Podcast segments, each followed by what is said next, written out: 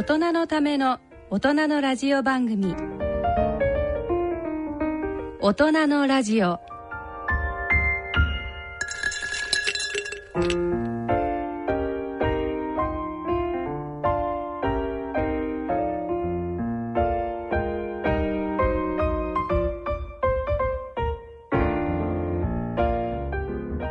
ご機嫌いかがでしょうか？安倍賢人です。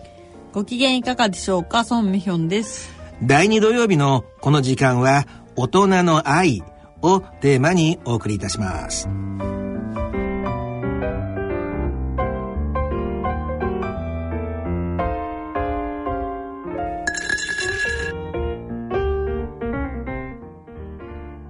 大人のための大人のラジオ。この番組は野村証券ほか各社の提供でお送りします。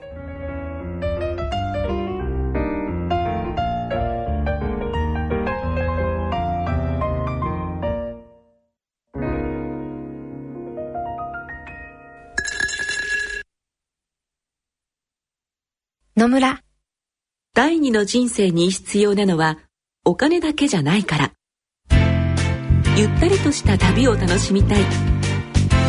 健康はもちろん若々しさもまだまだ保ちたい。住まいをもっと快適にしたり相続のこととかもしもの時のことも考えておきたい。セカンドライフのために知りたいことってたくさんありますよね。あなたのハッピーなセカンドライフのために。野村証券の本支店ではさまざまなスペシャリストを講師にお招きして野村のハッピーライフセミナーを開催しています。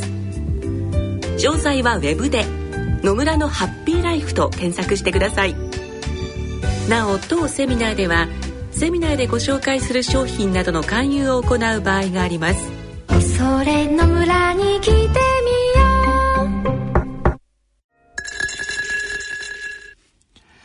8月に入りましたね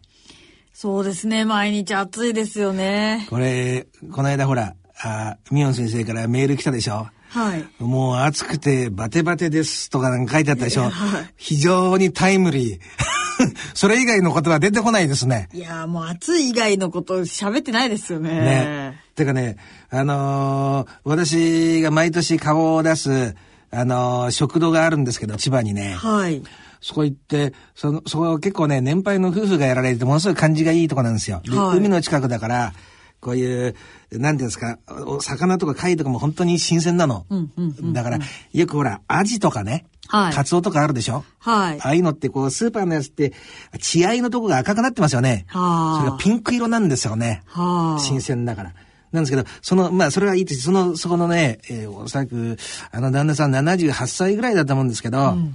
最初の一言が、今年の夏は暑いね、そのその一言だったですからね。今年が暑いのかな？もうなんかここ何年かずっと夏ってめちゃくちゃ暑くないです？そうなんですけど、私はあえてここで、普段は従順にミヨン先生の話に従うんですけど、あのマスターが暑いねって言ったことはなかったからきっと暑いんだろうなと思そううな。なんだでも、8月、この時期ってやっぱりあれですよね。どうしても、日本っていうのはやっぱりね、この歴史の流れ上、あのーまあ、8月6日と9日の広島と長崎、あと、私、こう思うんですよね。あのー原爆のことばっかりを言いますけど、はい。やっぱり、えーそれ以外にも、おーそういういろんな経緯はあったと思うんですけども、この東京とかも焼け野原になったわけでしょ。うん。あの、それから、ああいう、うーその戦争自体の動きはね、あの、なんとも言いませんけども、日本のために死んでいった、あの、多くの、あの、ゼロ戦闘機の方たちとかがいいら、ね、いらっしゃるわけですよね。その時にやっぱり、この時期っていうのはやっぱり、え日本っていう一つの、おなんていうんですかね、国の、まあ、お、お盆って言ったらなんかちょっとね、言葉があれですけども、はいそういうのを変える見る時期なんかなって思うんですけど、宮本先生はどう思われますかね？そうですね。まあ今年で70年っていうことなんですけれども、うん、なんか私が小さい頃は、なんかこう、まあ私も39なんで、うん。もう30年ぐらい前か。あなんかもう子供の時にね、なんか夏に公民館で、あの、裸足の弦を見たんですよ。あ。へえ。もうそれがもう怖すぎて小学校2年生の時ですよね。もうそれ以来もう怖くて怖くて、戦争っていう単語を聞くだけで怖いんですけど、小学校何何2年年生です。ああ。そしたらもう夜寝る時もちょっと思い出しちゃうみたいいやもうな感じだ何年も眠れなかったです。うん。あの、あえて、あの、それをちょっとぐさっと言いたいんですけど、はい中でもどういうシーンが一番怖かったですか？やっぱりあの、被爆の後の、こう、目がこう、溶けて垂れてるシーンとか。ですねなるほど。これだけど、それって事実として、えー避けては通れないことですよね。そうなんですよね。あの、ね、これ、前ね、はいあの、一時、えーほら、裸足の弦の漫画が、はい。あのー小学校の図書図書館とか図書室とかに置かれることがうんぬんっていう問題ありましたよね。その、そういうことについては、宮野先生はどう思われます？うーん、やっぱり見せた方がいいと思うんですよね。うん。その、まあもちろん今も世界中では、うんね、紛争地域とかあるんですけど、うん。やっぱりそういうのって身近に感じると難しいじゃないですか。でもなんか、こう、同じ国が戦地になったんだよっていうことは、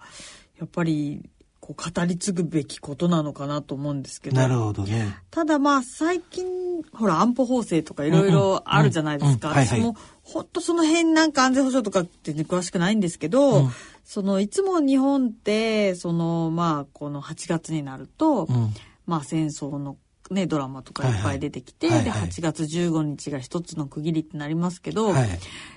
それも大事だけど、どうやって国が戦争に突き進んでいったのかってなる、ほど。なんかもうなんか歴史の授業とかでも昭和史とかって時間がなくなっちゃってほとんどなんかちゃんと習わなかったり。言われる通りだね。そう。うん。だから、まあそういうなんか反対できない空気を作り上げたっていうのうん。をなんかもっと過去から学ぶものがあるんじゃないかなと思うんですけど。本当にね、言われるべき、あの、言われる通りでね、あの、日本の国の、ある一つの良くない特徴なんだけど、何かあった時にこういうグループでやってるから、責任の所在がわからないですよね。そうですよね。だって、福島の原発にしてもしかりだし、あのーお戦争当時のことも、よくもう一回この、調査して、あれ、うんぬんって言いますけど、結局、責任の所在がわからない形になってますよね。だけど、そんなことはね、私、社会病理の専門で、あり得るわけがないんで。そうなんだ。ええ。あのー物事って、こう、本当に力がかからなければ、そっちの方向に動くはずがないんですよね。ですから、そこには明確な、あの、事実があったんだろうし、それは真実は一つですよね。そう。で、それを、やっぱり、えーまあ、時代がこれだけ流れちゃって、あのーお実際に経験した人が、あーほとんど亡くなっちゃってるってのもあるし、えー知っていても言わないとかね、いろんなあれがあるんだろうけど、そのことを、そうした、ちょちょうどまあ、宮野先生が今指摘してくれてね、また後のお社会病理のコーナーでもそんなことを触れたいと思うんですけど、はい。あの、ある意味、日本という国が持っている、あえて言うと、いやらしさの一つだと思う。意識的に、これはもうよく使える手で、官僚、官僚制にしちゃって、責任を分散して、ね、後でその追及を避けようっていうのも、もう上等手段でね、ある意味の所在を隠すための、いくつもいろんな手口があるんですけど、あの、言われる通りで、それをね、明確にして、そういう形にならないようにして、えー、いかない限り、同じことがまたね、できっと、日本先生が言われたのは、なんとなく今の時代の、現代の流れ、今日の流れもなんかそれに似たような雰囲気があるんじゃないかっていうことを、おそらくちらっとい言われたかったんだろうと思うんだけども。う、ん。まあもちろんその当時のことがわからないんで、うん。まあもちろんその当時のことがわからないんで、うん。うん。今と比べるのが適切かどうかもわかんないんですけど、例えば、そのね、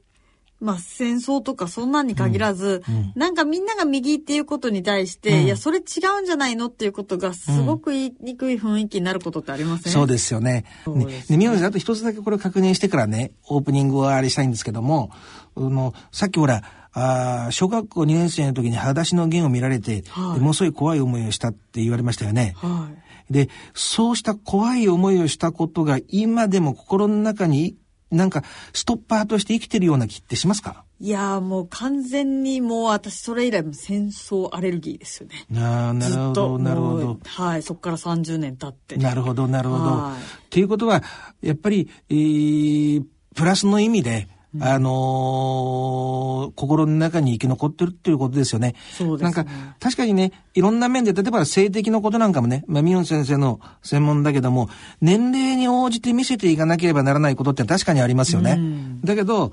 おー私なんかも、おー確かに、えーなんて言うんですか、そういう人が亡くなることとか、でも戦争っていう行為自体はそういう行為だから、一生隠し通すことはできないですよね。そうですね。それをやっぱり見見せなかったら、また、あのー繰り返す行為につながらざるをね、う可能性が高くなっちゃうし、はい。だけども、おそうした意味でだけど、2年生っていう、小学校2年生っていう年齢で、ある意味、衝撃を受けたことが、でも、い、未だに、いい意味で、うーん、ただ早かったのかなって思うことありますうね。ん、うん。で、私はそこが聞きたかったのね。はいだから、えー宮野先生のね、えー直接のお感想をね、伺う前は、うー年齢的に、小学校、例えば2年と3年でだいぶ違いますよね。精精神的に。小学生の時は1年が大きいですよね。ね。だから、私3年か4年ぐらいからだったらいいのかなって思ったんですよね。そうですうんね。だけども、おーまあ、ここでね、その答えを出す云々っていうことじゃないんだけども、なんか、そんだけの行為を同じ人間がね、うんやっぱり、えー行ってそれを子供に見せる、見せないの前にその行為をやっぱりね、やらないような方向に社会を運営していくっていうね、そんなことをもう一回なんか、あ毎年毎年この時期その振り返るね、大切な機会にするべきじゃないかなって。それでは、大人のための大人のラジオ、進めてまいりましょう。大人のための大人のラジオ社会日和のコーナーです。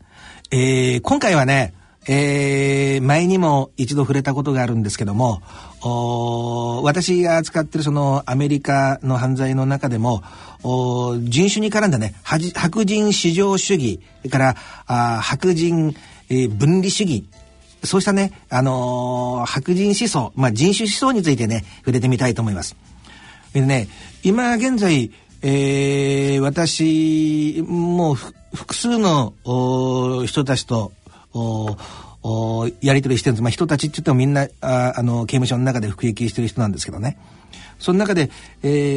ー、2名ですね。はいかっこよくも言いましたけど、一人は KKK っていうね、あ、KKK。あの、皆さんがもしその、お洋画とかを見て、えー黒人を差別して、あの、ちょっと残虐なことですけど、お白いこういう、うー切れのね、穴が2つ開いてる、こう、とんがり帽子のこう、ふ覆面みたいなのをしてるの見たことありますか？あります。あれ、言葉でなんて表現したらいいのかわかんないですけど、こう、縦な三角形のあの、言ってみたら、日本の幽霊みたいな、あの、あれですね、目のとこだけ穴が開いてる。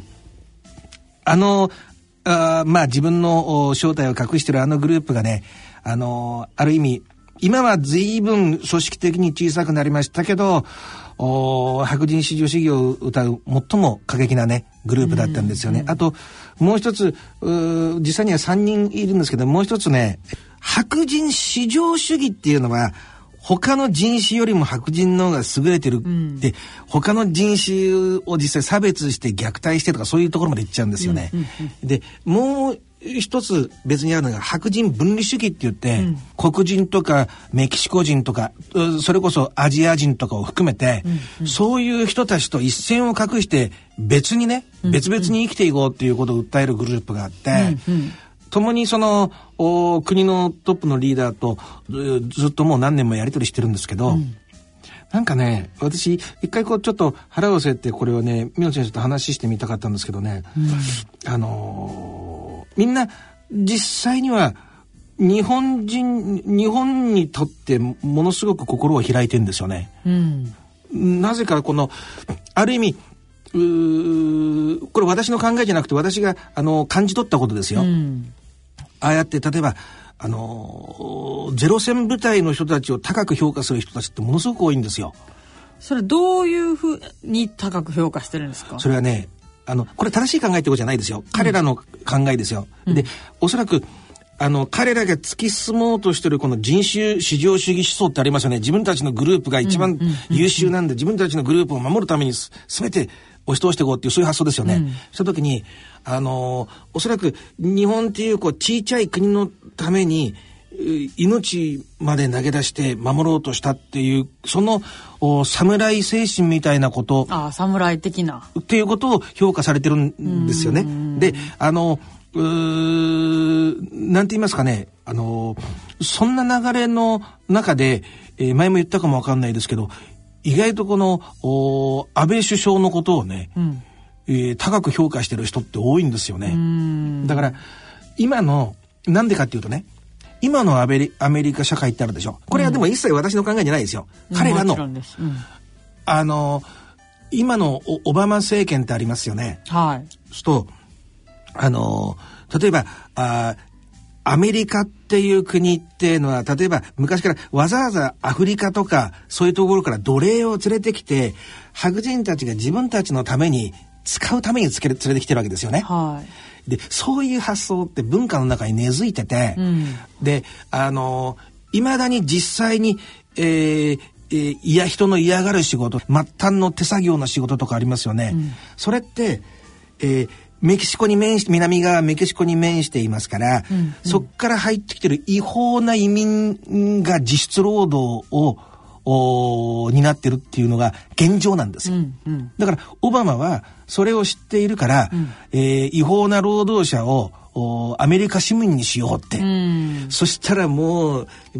さっきの話じゃないですけど右側のグループからもう大ブーイングのまあ、簡単に言うと入ってきたらもうアメリカ人みたいな。そうですよね。で、そんな時に、私は、あの、普通に手紙でそういうグループの人たちとやり取りしてるでしょう。そうするとね、あ、あいつは何を考えてるんだってもうすごい怒りですよ。うん。それでね、ななんでね、あの、私なんかには心を許してくれてるわけ。私別に黄黄色人種ですよね。あの、で、えー前から言ってる通り、うー私のスタンスっていうのは前から同じで、なんて言うんですか、意地の悪い日本、まあ日本、日本人と一緒にいるよりは、親切にしてくれるアフリカ人と仲良く仲良くしたいなっていう。だから、その、私が言ってるのは、あえて言いたいのは、あの、人を、そういう色で分けるんじゃなくて、その人の本質で見たいなと。まあ、そりゃそうですよね。当たり前のことでしょ。だけどね、そんな話を思ってた時に、間接的にそういうの振りますよね。彼らは違うんですよね。だから、いいせ親切にしてくれる他のグループの人よりも意地の悪い同じ民族の人の方が優先なんですよね。でねその2つグループ相手にしてるって言いましたけど、一つのグループの人っていうのはそのおなんていうのかな。自然の摂理至上主義みたいな感じで。自然の摂理。後でね宮野先生ごっそりちょっと話してもらう時間を設けますけどね、あの最初私がちょっと喋ってからね、こういう感じなんですよね。あのねもともと例えば犬とかだったら日本犬とかね、ドイツジャーマンシェパードってきっとドイツの方にいる。から生まれたねまあ、名前からして。好きとそうなんでしょ？だけどそうやってほらどあの北極熊だったら北極とか、まあ、寒いところにいるわけですよね、南極とかああいう。するともともとそういうふうにう普通の自然の状況では分かれてるはずで、人間もそうであったはずだと。だから、えーあの黒人の人たちでアフリカの方とか、そういうところにいて、えー白人の人たちっていうのは例えば北欧の方にいてとか、それを守るのが、しかるべき姿じゃないかっていうようなことなんですよ。言言ったことわかります？わかりますけど、じゃあアメリカは先住民のものじゃないんですか、そうそうそうそうそうそうそうなんだけど、彼らは私が今ねここで話そうとししてね、テーマにしてるのは、えそういう人たちのことをがどういうふうに考えているのかなっていうことをまず客観的に見て見た上で、うん。宮野先生の考えを聞きたいんだけど、うん。でね彼らはそういうわけ。だから何が許せないんかというと、今アメリカっていう国の中で、まああの黒人とかいろんな人種を中に連れてきて人種のるつぼだとか、サラダボールだとかいろんなこと言われるんだけど、うん。それでこう遺伝子自体が混ざっていくこと自体がんダメなんだっていう思想もあるわけ。い言ったことわかります、うん、うん、わかります。わだって。自然至上主義だから、んでこのまま言ったら純粋な白人がいなくなっちゃうっていうそんな話もうん。してるわけなんですよね。うんうんでなんかね私こうずっともう何年もずっとやり取りをしてていちいちそういうことは否定しないですよ、否定したらだってコミュニケーションつなあの途絶えちゃうわけだし、そうそうそうあのー学べる機会がなくなっちゃうから、あれなんだけどうーんどうしてそうなっちゃうと思われます？うーん。まあでも混ざるのが気持ち悪いわけですよね。そう非常にいいことなんで気持ち悪いと思思われると思います？うーん。まあでも、そういう混ざるのが気持ち悪いっていう気持ちはなんとなくわかる気がするんですけどね。でしょ？それがこの魔力でうん。そういうふうに置かれたら誰でもそうに思うに決まってるわけ例えば、机の上がぐちゃぐちゃ散らかってるとしますよね、うん。ここに本を置いてここにノートを置いてここに鉛筆とペンを置くようにしましょうって言ったらまあなるほどなっうん。て思うんだけど、うっん。ていうことでしょうん。それが私ねうーんいやこれこれ取り留めもない話だけども、ん一度どうしてもね宮野先生と一緒にこれ掘り下げた一緒に掘り下げたかったの。うん。でねだけど現状として、こここは私の考えですよ。例えばあのナチスドイツってありましたよね。はいでひこの間もなんかあのそんな番組やってましたけど、うん。ヒトラーがこうやってユダヤ人をあれだけ大量虐殺しますよね。それも同じような発想なわけ。もともと、優優勢、劣勢って言葉ありますよね。い優勢な遺伝子をうん。キープしようとしたから、あヒトラーっていうのは別にユダヤ人だけじゃなくて、こう、ハンディキャップを負ってる人たちとかも、お同じようにうん。大量に殺害してるんですよね。うん。であのあの時期っていうのはあのーなんかテレビでやりましたけどポッとポイントちょっとずれてたんですけどは経済的に第一次世界大戦が終わってものすごく不利な状況でものすごく貧乏な状況の中でどんどんどんどんお追い込まれて。あの戦争が始まる直前の日本みたいなもん、第二次世界大戦直前の日本みたいな封鎖されちゃって、まあ、封鎖って言ったらおかしいですけどものすごくうーなんていうかなあー劣勢な状況条件をつかまされた状況の中で、どっかにスケープゴートを作ったわけですよね。ユダヤ人っていうのはもともとほらあのおキリスト教キリストを殺すため殺すことに、えー協力した云々っていうところから始まってて、一回国がなくなっちゃったでしょ。い。うん。でだから移民でいていろんな国の中に浸透してそうですね。で美味しいとこだけ食べてるっていう発想があったわけ、うん。彼らの中には。まあ、そういう国が追い込まれると、なんか他の人が得してるように見えたりしますよね。そうなんですよね。でもね、結局結論的にはどういうんかっていうと、だからね、例えば、えーそれを整理するために、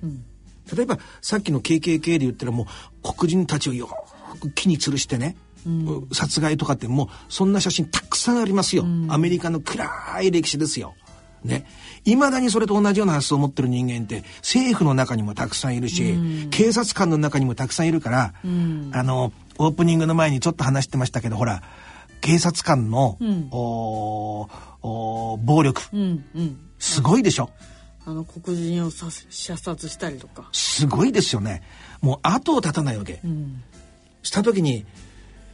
本当にその美意識を維持するために、物を人を殺す命も殺しまでいっちゃうわけですよね。うん。それってどうなんだろうって。でもねここでわざとこのことにあの私がものすごいこだわってるのはミヒョン先生ですらなんとなくそういうのは分かんなくもない。うんまあ。ってあるでしょ？うん。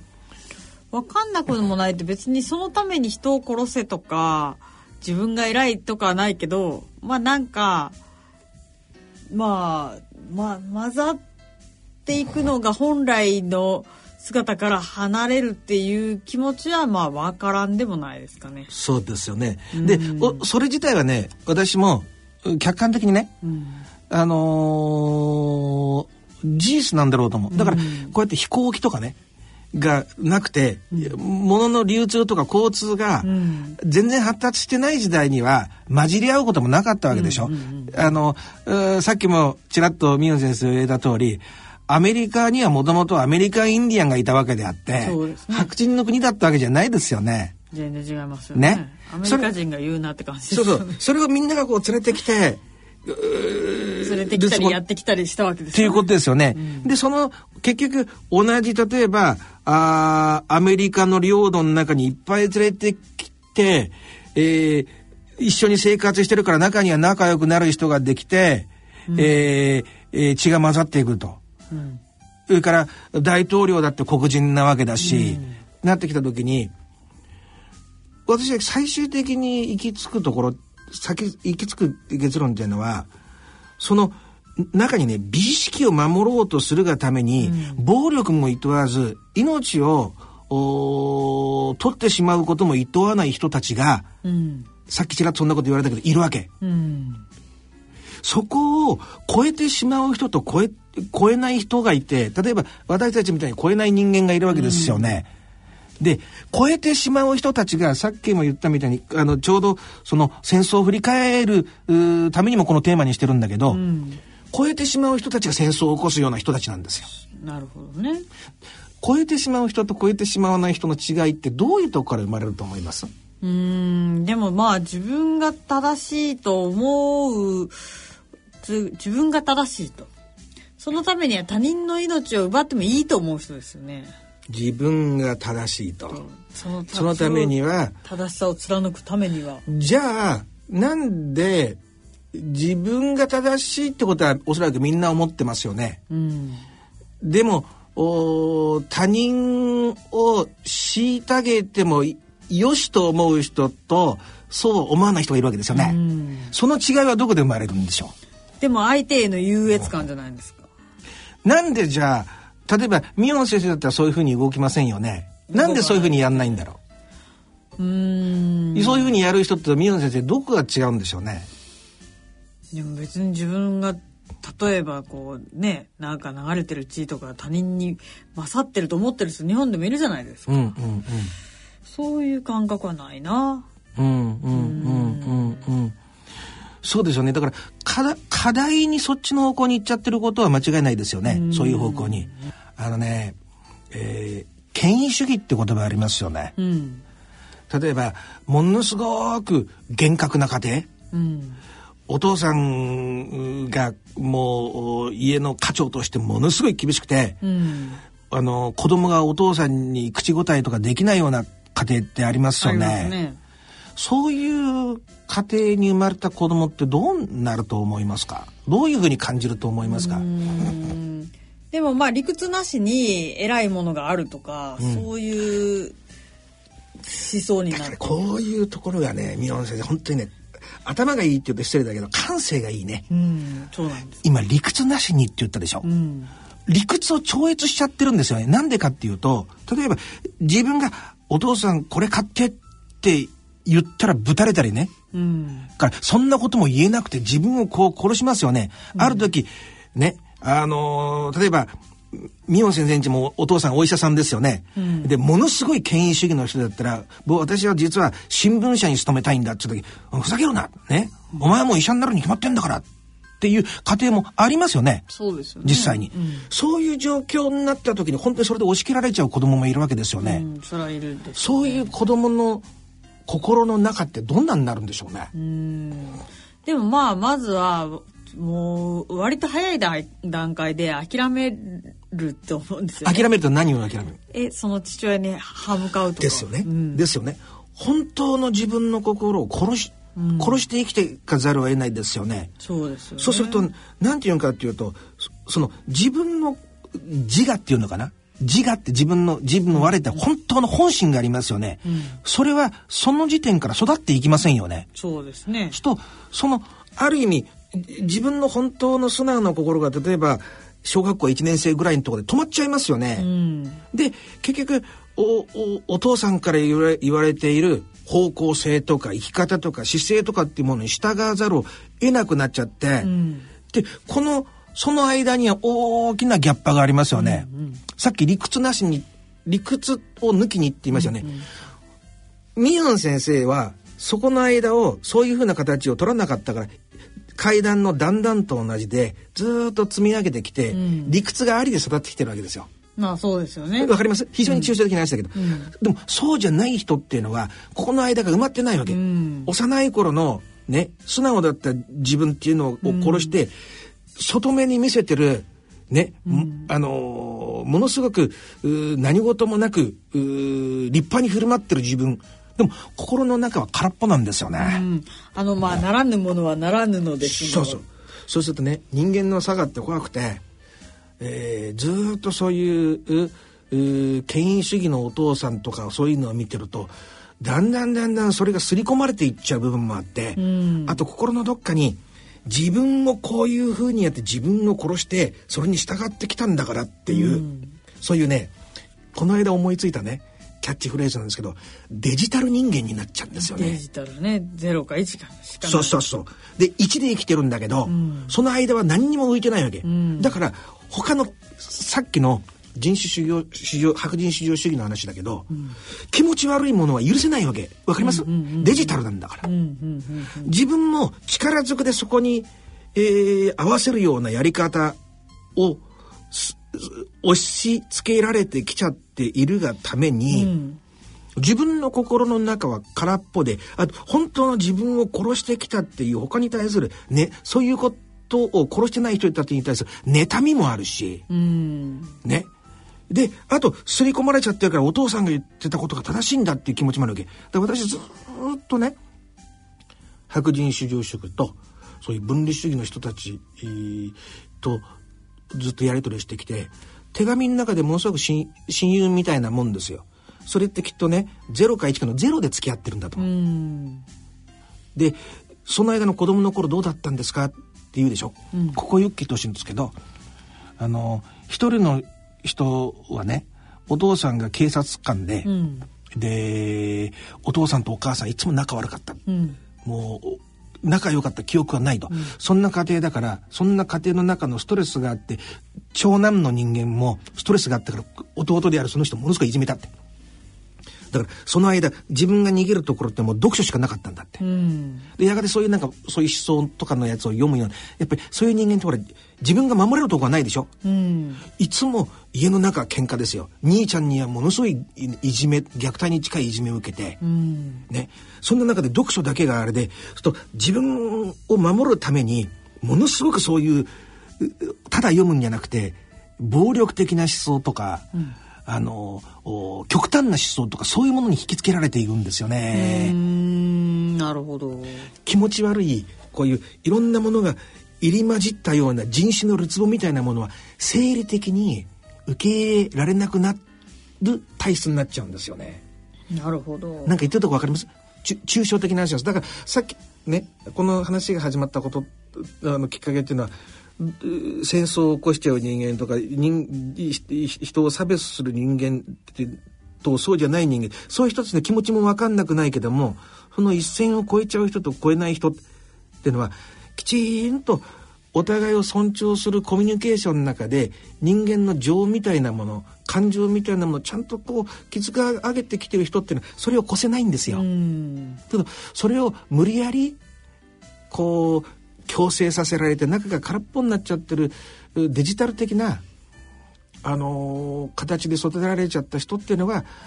それしかそのその美的なものしかすがるものがないわけ。うんなるほど。だからそれ決してねそういう人たちを批判してるわけじゃなくて、その人たちも本当はあのーミヨン先生のようにこうにすくすくとまあミヨン先生がすくすくとだったかどうかはまた別ですけどだけどあの最終的にお父さんもなんかこういろんな認めてくれてる部分もあったって話をしてくれたことありますよね。ねだから、えーなんていうのかなそそこのところででも気をつけなくちゃいけないのはさっき宮野先生がねオープニングのところで言われたことなんだけどあのそういう戦争みたいな方向に走っていってしまわないようにするのが一番大事ですよねってうん。言われたでしょ。はい。でもそういう方向に走っていってしまう人っていうのはそういった権力主義の家庭で育った権威主義の家庭で育った人が多くて特にあの政治家の人にはそういう家庭が多いんですよね。お父さん政治家で忙しくてたまにしか帰ってこないと、帰ってくるとお父さん偉いですよね、で論ずることっていうのは国家ね、国っていうものはこうじゃなきゃダメなんだ。っていう、そういう中で育ってくるとどうしてもそういう日本国のためにこうあらんみたいなそういう強硬な路線に走る人が政治家の中にはものすごく多くいることも事実なんですよね。もしそのまあ例えばそういう理屈が認められないような、まあそういう家で育って、まあまあそうなるっていうのと、うん。うん。まあそうじゃないんだけれども例えば白人は偉いんだよ、もうこういうのはね血が混ざったらダメなんだよっていい家庭だけど、そういう思想を植え付けられたっていう家で育ってもやっぱりそういうふうになるんですかね。神山先生は非常にねなんかねよいそするわけじゃないけど二つ付き合ってる人のもう一方の家庭がそういう家庭なの。KKK の元リーダーの家庭はそうなんですよね。あったかい家庭だけど。あったかい家庭。だけどあのき付き合うのはね、白人それもドイツ系か、イギあのねアイルランド系にしなさいっていう、ね。あのガールフレンドと結婚するのはそういう人じゃなくちゃダメだよっていうふうに植え付けられたわけ。ででね、そでもそのそれだけだったら、その人はそうにならないんですよ。ならないんだならない。それだけだったら、だって日頃ちゃんと愛情かけられて、普通に力ずくな、あの、家庭教育を受けてないから。でも、そういう種が植わってますよね。ちっちゃい時に。それでその人が、ある時、その人だから元は全然、その、お人種に対する偏見を全く持ってなかった人なの。うんだけど、ナショナルガードっていう、今言ってみたら日本の自衛隊みたいなところに入ったわけですよ。うんで、それで、フロリダに派遣された時に3回暴動みたいなことがあって、それの時に、あのー黒人、その、おキューバ危機みたいなのがあって、まあ、歴史の話長くなっちゃうからですけど、その、キューバからものすごく犯罪者みたいなのが入ってきた時があって、その人たちを移送するバスの運転をしたことがあって、その中で糞尿を垂れ流したりしして、それを毎日毎日夜洗ったらしいの。それから、あともう一つは、あのー黒人の暴動が起こったことがあって、その人たちを、こう、そういう、えーなんていうんですか、臨時の、お金網を張ったようなところに、えー隔離するような、そういう仕事もやったりして、で、大暴動が起こった時に、火炎瓶を投げつけられたりして、で、ね、決定打はこうだったって言うんですよね。あの、んたまたま喉が渇いてて、で、自分の水筒がなくなった時に、えー近所にいた黒人のおばさんが水をね、入れてくれたんだって。それを飲んだら30分後ぐらいに、急にもう、ものすごい発見にお、だから、毒が入っ、毒が入ったわけ。そういうのを経験した時に、子供の頃のお父さんが植え付けた、それが蘇っちゃったんですよね。なるほどだからその経験がなかったらおそらく本人もそういう方向には走れなかっただろうと。うんこれね確かにものすごいタッチーなテーマなんですよ。タッチーなテーマなんだけど、この8月のこの時期ね広島と長崎のこういう,原爆投下のこの時期やっぱりえー最初に言った言葉に嘘うう二言がなくてこのみんなでそのこの触れづらいテーマを触れないといけないんだと思う。そういった時にうそういうううなんていうか2つのう今あタイプのリーダーを挙げましたけど、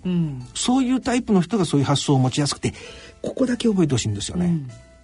そういうこ心に自分のお本当になんていうのかな素直で優しくて人を受け入れてえーそういうえー弱い心みんなそうですよね、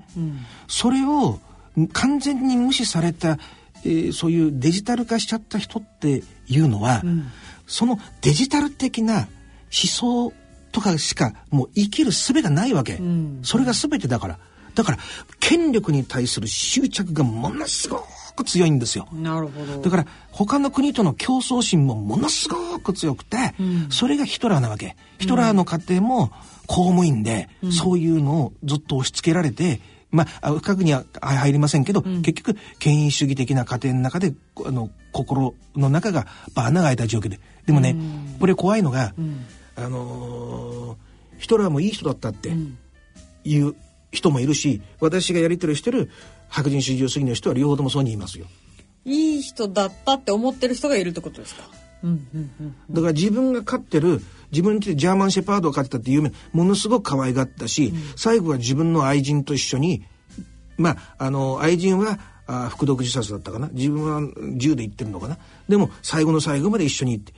みんな親切だったっていう人もいるわけ、でもこれが怖くてデジタライズされちゃった人っていうのはその一線を引くんですよね。こっからここまでが自分のファミリーでこっからここは別なんだと、ね。だからそれそこが一番危険で敵と味方を作っちゃって敵はどんなことしちゃってもいいんだっていうことがあのユダヤ人の大量虐殺につながってるわけなんですよね。だからあのー今の社会ちょっと危険だなってこの社会病理ね専門にして思ってるのはいろんなところでみんな線を引き始めてる。うんそうですね。でしょ？例えば同じ病院の中でも味方のグループと敵のグループがいるかもわかんねえ。同じ大学のグループでも、ねこうやって自分たちで権力を握ろうとする人たちがひょっとしたらいるかもわかんない。ね、そうしたいろんなちっちゃいところでグループを作って他のやつはどうだ？あの学校とかでいじめ多いですよね。そうするといじめる側といじめられる側いじめられる側の最後に自殺するまで追い込んじゃいますよね。そうですそういうとこがそこ賢に出てきちゃってるってことはおそらく心に穴が開いちゃったデジタル的な人が社会に増えてきてるんだなと思って。でこれ気をつけなきゃいけないのは私たちにもそういう傾向はなくはないわけだ、同じ時代を生きる中で、まあそりゃそうですようね、ん、だからちょっとね重いテーマでねあのーあれだったんですけどなんかこうそんな中に一つだけ、えー言えるとしたらねあのーその線で最後に線で引いたところにみんな魅力を感じちゃう部分あるわけ。美的なものに。でも最後の一線で命を取ったりとか、ね怪我をさせたりとか、あのその人の例えば職場の立場をを失わせたりとか辞めさせたりとか、その一線までその一線を越えちゃった瞬間になんか人としてものすごく大事なものを失っちゃってその一線を越えないようにみんなで注意していくっていうことがミオ先生が一番最初のオープニングのところで言われたそういう戦争に向かっていかないような、あのー方向に、えー社会をね維持していく一つのやり方なんだなっていうことなんですよね。なるほどね健康医学のコーナーです。第2土曜日のこのコーナーは、大人の愛、大人の医科学をテーマにお送りします。えー、今回はね、えー毎回、えー、ミヨン先生の著書を紹介していますけども、今回はね、ミヨン先生の産科女医が35歳で出産してみたの本からあ紹介してまいりたいと思います。で、そんな番宣を話しておきながら、ミヨン先生なんかちょっと報告することがあるんですよね。そうなんです実は今妊娠23週に入りましてすごいですよね。23週っていうことは、通常全部で何週なんですか？40週が予定日ですねじゃあもう後半戦ですよね。そうですねうわなのでちょっとえっ、と今月でしばらくお休みー。にうわー。大告知ですよね。そうなんですこれ、でも、率直に言って、今のお気持ちは、そうですねまあなんかこの年で妊娠できてラッキーみたいなああ、なるほど、なるほど。はいでも、あれですよね。あのーお姉ちゃんもいるから、今、えー、三、三、3歳半ですね。3歳三歳半7ヶ月。はいち。ょうどいいっちゃちょうどいいですよね。まあ正直去年とかはもうなんか大変すぎて、うん妊娠と子育ての両立は無理って思ったんですけど、ああ、なるほど、なるほど。まあ今年はもう年も年だし、まあちょっと娘も落ち着いてきたからいっかって思ったんですけど、んやっぱりまだしんどかったみたいな。でもやっぱりそそう、正直言ってそうですよね。ほら、この、あのー番組ね、いつも結構本当に、あのー作り事話さないですよね。そうですね。前準備もしないし、あの、本音しか話さないっていうことだけが売りの番組ですけど、あのーやっぱりそんだけ大変なんでしょうね。やっぱり、だって仕事もされてるわけだし、そうちびちゃんもいるわけで、ですね。なおかつ、ね、また、あー新しいね、えー赤ちゃんが生まれるってことだと体調のこともいろいろあるでしょうし、今はもうあ、あの、だいぶ落ち着かれてるんですか？今は、つわりの頃が一番しんどくて、なんせ、なんか、まあ、第一子の方がつわりはすごいしんどかったんですけど、ん。まあそんなに吐いたりもしなかったんですけど、なんせもう子供に毎日食べささないとダメじゃないですか。あで、自分のペースで全く動けないし本当に辛かったんですけど、今ちょっとまだ妊娠糖尿病で、こう、血糖値を気にしながら生活しないといけなくなって、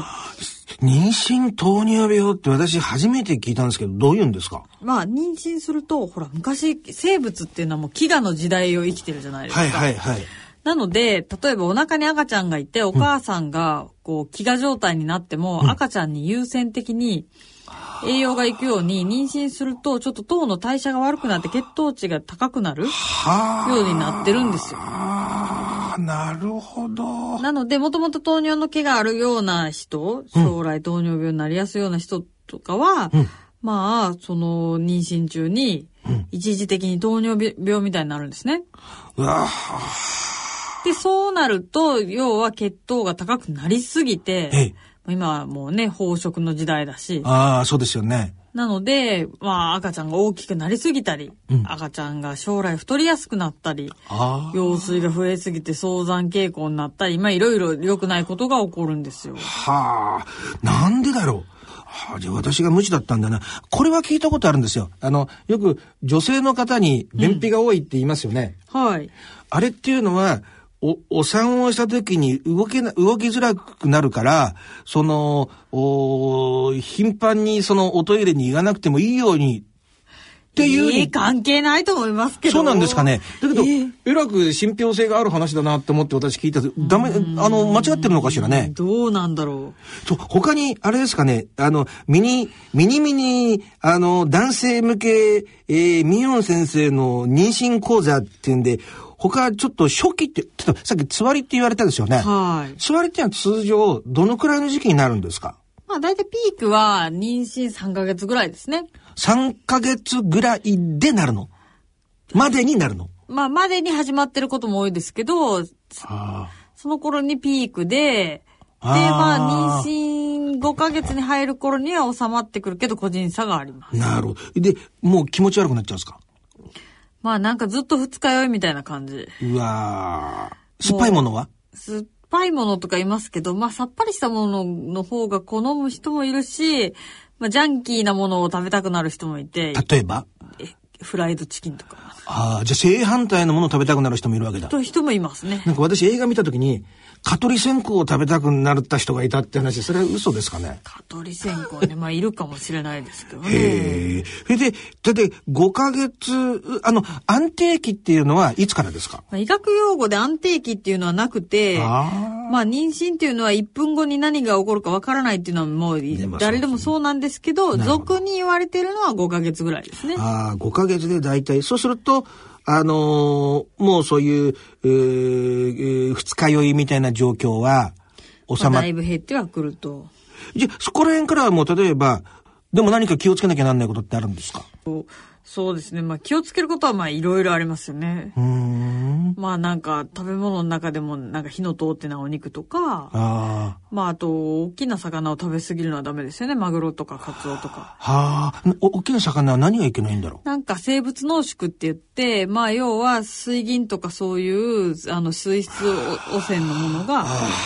こう凝縮してると。ただね、日本人はね、ものすごくなんか、日本人はっていうか、量の概念がないんですよ。うん例えば妊婦さんがうんアルコールいっぱい飲むのダメですよね。うんうん。でもなんかちょびっと飲むぐらいなんともないんですけど、なんか一滴でもダメだみたいな。ああ、はいはいはいはい、はい。であれでしょ例えば毎日、こう、普通に宇宙から降ってくる放射線を浴びてるのに、うんなんかね、それは別にいいじゃないですか。でも、なんかそのね、CT とか取らないでしょ？なんかそういうなんか量の概念がないんですよ。わかるわかるすべてが毒みたいなわ。かるわかる。それ何日本人の悪い癖ですよね、なんかね。ね、もう他の民族のことはそんなには知らないんですけど、例えば、カフェインもめっちゃ取りすぎると初期の量座が増えるとかあるんですけど、うんうん一滴もダメだとか思ってるんですよね。ああ。で、なん、か、その中でも例えばコーヒーを飲んじゃダメとか言って、あいや、でもそしたら静岡の人みんなお茶いっぱい飲んでるのあれもカフェインですけどね、みたいな。そうですようね。ーん、だからなんか、その、い、なんかちょっとでもダメなものとわ、かるわかる。取りすぎるとダメなものの区別がついてない人が多いので。で、あれでしょ？今言われてるのは、それが逆にストレスになるっていう話でしょ？そうなんです。そういうことを言われるのはで自分でストレスを作り出したりする方も多いんですよ。ああ。なんかあれもこれもダメ何食べていいか分かんないって。いや、何でもちょっとずつ食べたらいいんじゃないのっていう感じなんあですあ、心配性になっちゃってってけど。そうなんです。いうことだ。そうなんです。だってね、あの、前一度話したことありましたけど、なんかの陸上の選手で、はいもうなんか、妊娠8ヶ月ぐらいで、はあの、400メートル走に出てる人がいたっていう話したでしょ。うん。この間テレビ見たらまたその人が出てて、今度は隣にちゃんと元気そうな赤ちゃんが座ってインタビューを受けてるわけ。あれ見ると、なんだ、なんでも大丈夫なんだなって今、それはちょっと言い過ぎですけど、だいぶ大丈夫だなっていう感じがしましたね。まあ、人によってね、身体能力とか肺活量とかも差はありますけど、例えば、そのアメリカ産婦人科学会はスキューバダイビングとかねそういう、あの、高い登山とか、そういう、まあ空気が薄いようなところはやめましょうみたいな。だからマラソンとかみたいに、まあなんかこう息が上がるような状態がずっと続くとか、なるほどそういうのはダメ。なるほど、なるほど。でも各個人の身体能力によりますからね。ねあれはどうなんだろうよく、あの、ラマーズ法とか、ああいうのありますよね。あーなんかいろんなお産が流行ったりしますよね。ソフロロジーとか。それって、専門から見てどうなんでしょう？うーん、まあ、その、なんかこう、身体能力を最も活かしたお産っていうのはあります。あーあ、向いてる向いてる、向いてないっていうのがあると？けどもありますね。あれはどうなんだろう？旦那さんが出産に立ち会うぬんっていうのはどうなんだろう？まあ、立ち会いたい人はどうぞっていう感じ。ああ、それでもう答えになってますよね。そうですね。立ち会う人は増えています。ああ、そうですか。でもなんかものすごい感動するっていう話はなんかね。いや、まあ、感動し、すっごい感動してる人もいるし、まあ、患者さんの旦那さん見ててですよ。んなんか、二人目、三人目とかだと、本人は、えー、生まれたとか言ってるのに、結構旦那さん数だよな、とか。あなんかもういるし、うん、なんだろう。ねでも考えてみたら、ね。あの、まあ、ミュージ今回2回目なんでしょうけど、2回目なんでしょうけどっていうのは変な言い方ですけどね。こう、大変なことですよね。ひ一人生まれるわけだから。まあ、もうそうですね。い今の、おこう、今後に向けての抱 抱負って言ったら、ごめんなさいね、ちょっと笑いすぎちゃってるかもわかんないどんなもんでしょう？ん、まあやっぱり一人目とかって何もわかんないから、ポイントが。なんかね、こう、すっごい丁寧に離乳食を作ってみたりとか、う。ああ。なんか、あたふたするんですけど、なるほど。まあなんか、その経験を生かして、なんか、もうちょっとこう、二人目は、なんか、手の抜きどころと大事なところがわかるわけじゃないですか。なんかそういう、なんか二人目でもうちょっと気楽な育児をしないと、なんか一人目だけじゃこう、なんかその経験が、なんか、なんていうのかな、元を取れないというか。ああ、わかるわかるわかるわかる。だからなんか、なんかね、授業なんかもそうですけど、2回目の授業が一番うまくいくんですよ、ね。そうなんですよ。なんか家も一回建てたら、あなんか次いい家建たれそうとかみんな言うじゃないですか。なんかね、こう、なんていうんですか、こう、ここが山場でとかそういうのが全部わかるから。わかるんですよだけど、3回目になると慣れすぎちゃってね、なんか変な授業になっちゃうっていうまあ話があって。ねえねえねえ、これはどうなんでしょう？えね、あの、あえて、こう、深く聞いて、ミヨン先生、自分で普段はそういうおお産のうお世話をしたりとかしたりするわけですよね、職業柄。自分が専門的な知識がある分、自分自身のお妊娠とかお産ってどうなんでしょそう、それもよく聞かれるんですけど、まあ私も1000人単位で見てるじゃないですか、いろんな人の妊娠を。うんうんだから、まあ一回やってみて、何ら想定外のことはなかったです。うん。お産はね。やっぱりね。でも産後は今まで全然、ああ、私産後ってあんまり分かってなかったんだなっていう感じ。ど、ど、どどういう意味で？まあ、例えば、その産婦人科医って、基本的に赤ちゃんが無事に生まれてお母さんの出血が止まったら終了なんですよ。ああ。本当はそこからがスタートじゃないですか。ああ、はいはいはい。だからその先のこと分かってなかったなっていう感じですよね。はあ、はあはあはあはあ、なるほど。そ、プロフェッショナルだけど、う生まれるまでしか責任がないわけですもんね、基本的には。うんま本当はあるんだと思うんですけど、でも産科医のほとんどはやっぱり生まれたら、ああ、よかった、みたいな。ああ。ね、ちょっとうん大事なこと一個忘れちゃったんですけど、で、はいこの、最初この振りから始まって、産科女医が35歳で出産してみたっていうこの本なんですけど、はいこれはやっぱり何を書き方かったんでしょう？うん、なんか、その、タレントさんとかが妊娠、出産すると、うんなんか本を出されたりとか多いじゃはいないですか。はいはいはい。で、とかも本じゃなくてブログを書かれたりとか、はいはいはいはい私もどんなこと発信されてるのかなと思って見るんですけど、はいはい。大抵はやっぱり、そのひ人に批判されにくい内容に終始してるんですよね。うんうんうんうん。例えば、こう、なんか、愛情に満ち溢れてとっても幸せですとか、うんなんか、こう、なんていうのかな、うんうんもう、まあ皆さんハッピーでうん母性あふれるみたいなは感じなんですけど、でも実際に私の例えば患者さんとかが、うんそういうのに触れると、んなんで芸能人の人たちはあんなに優しいお母さんで幸せそうなのに、私もうそんなストレスでいっぱいなんですけど、いやいや、そっちが本当ですからみたいな。なるほど。なので、なんていうの、こう、こう綺麗事じゃなくて、リアルな妊娠生活。で、まあ別に一応高齢出産には入ってますけど、別に高齢出産もみんなが怯えるほど、別に普通の妊娠なんですけど、みたいな感じで、そうもいう、なん、なんだろう、こう、まあ本当のところを伝えたいなと思って。非常に、それこそでも、ミョン先生が、こう、やられようとしてる、まあ、あー社会運動の一つでしょ。私もね、よよいしょしてるわけじゃなくて、あの、刑務所でいつもこう、おーワークショップみたいなことやるでしょ。あの、講習みたいなことやるんですけど、最初に一つ私はっきり言いますけどって言って、綺麗事では人間生きていきませんからねっていうようなことを必ず言うんですよ。そう。ね、そんな絵に描いたような人いるわけないですよね。そうなんですよ。人間であれば機嫌のいい日もあれば悪い日もあるし、ね、子供のことをクソって思う時もやっぱ感情的には一時的にはあるでしょうしね。ですけど、なんか、そういうふうな、これね、東尾理子さんと実際に対談されたの？ああ、リコちゃんと、はい、対談させてもらいました。へえ、なんか気が合いましたか？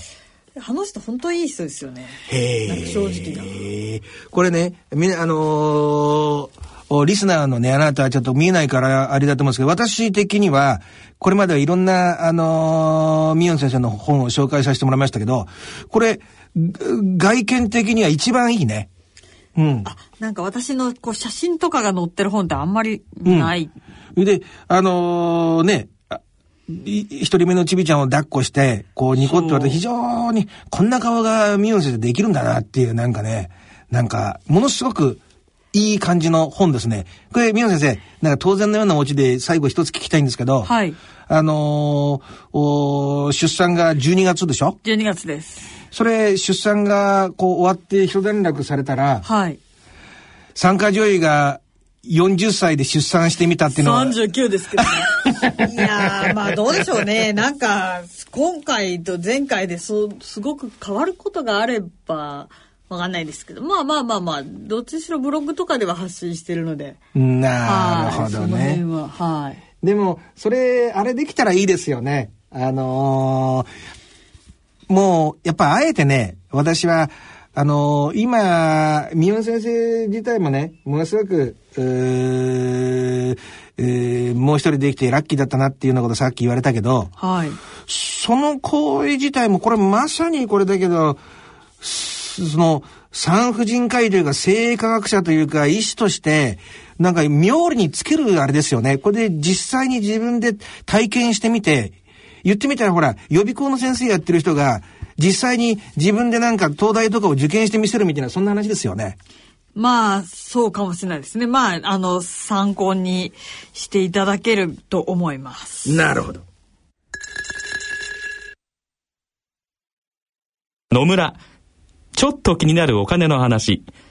今回は低金利です。0.0、えー、0.00お母さんどうしたんだい？いえね預金金利が何パーセントかを見ていたんですよ。今は低金利時代だからね。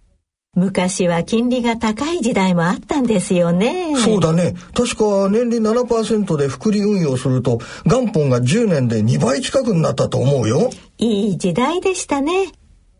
じゃあ年利0.025%で元本が倍になるには何年かかると思います？100年ぐらいかな。いいえ2773年かかるらしいですよ。2773年。お金の誕生はいつだったかな？お金に関するご相談はお近くの野村証券へどうぞ。それの村に来てみ大人のための大人のラジオ。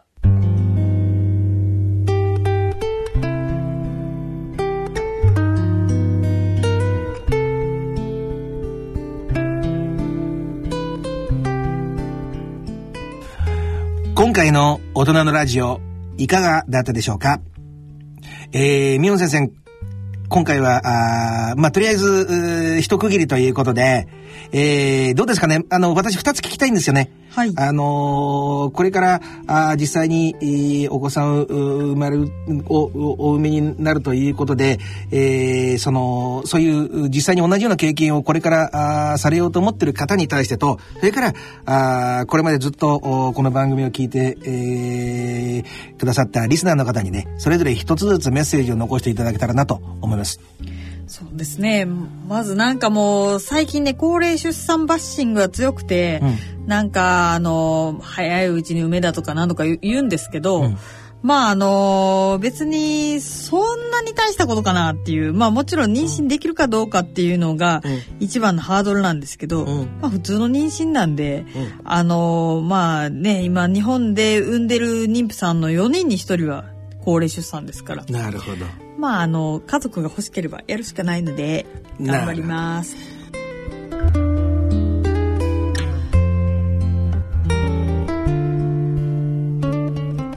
さて、えー番組では疑問、質問、ご意見、ご感想をお待ちしています。宛先です。郵便の方は郵便番号105-8565ラジオ日経大人のラジオの係まで。あるいはラジオ日経大人のラジオの番組ホームページからの投稿もお待ちしております。宮本先生、今日本当にありがとうございました。なんかね、ものすごく内容の濃いね、えー番組で私正直言って、えーま、学ぶところたくさんありました。ありがとうございました。こちらこそありがとうございます。ぜひともね、あのー元気な赤ちゃんを産んでいただいてね、あのー元気なあー声をまた聞かせていただければと思います。えー、それではお時間となりました。ここまでのお相手は私、安倍賢人と、ソンミヒョンでした。それでは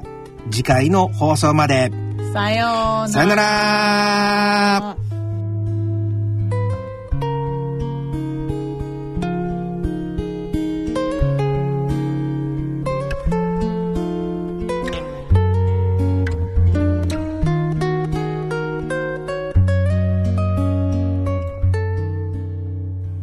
大人のための大人のラジオこの番組は野村証券ほか各社の提供でお送りしました。